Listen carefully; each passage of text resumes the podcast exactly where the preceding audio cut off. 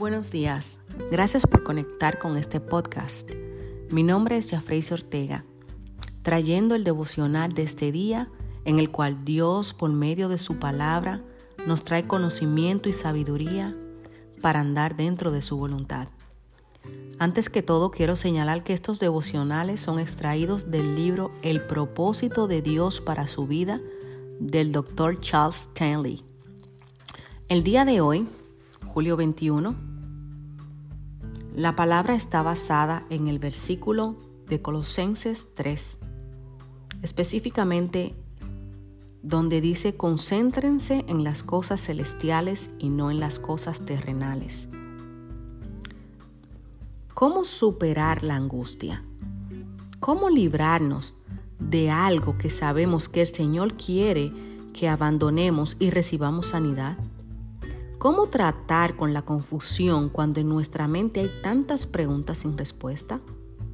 Por supuesto, solo el poder de Dios puede hacer esa obra en nosotros.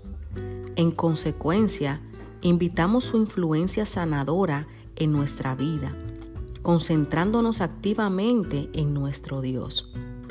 Por tanto, cuando surjan pensamientos acerca de tal persona o situación, es importante que reenfoquemos nuestra atención en Cristo.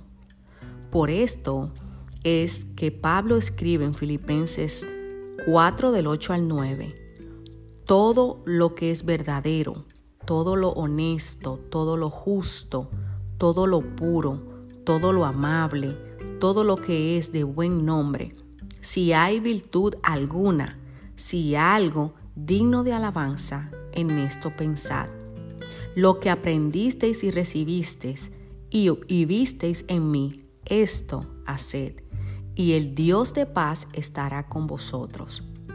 Si usted quiere tener la paz que Jesús le ofrece, permita que Él gobierne sus pensamientos.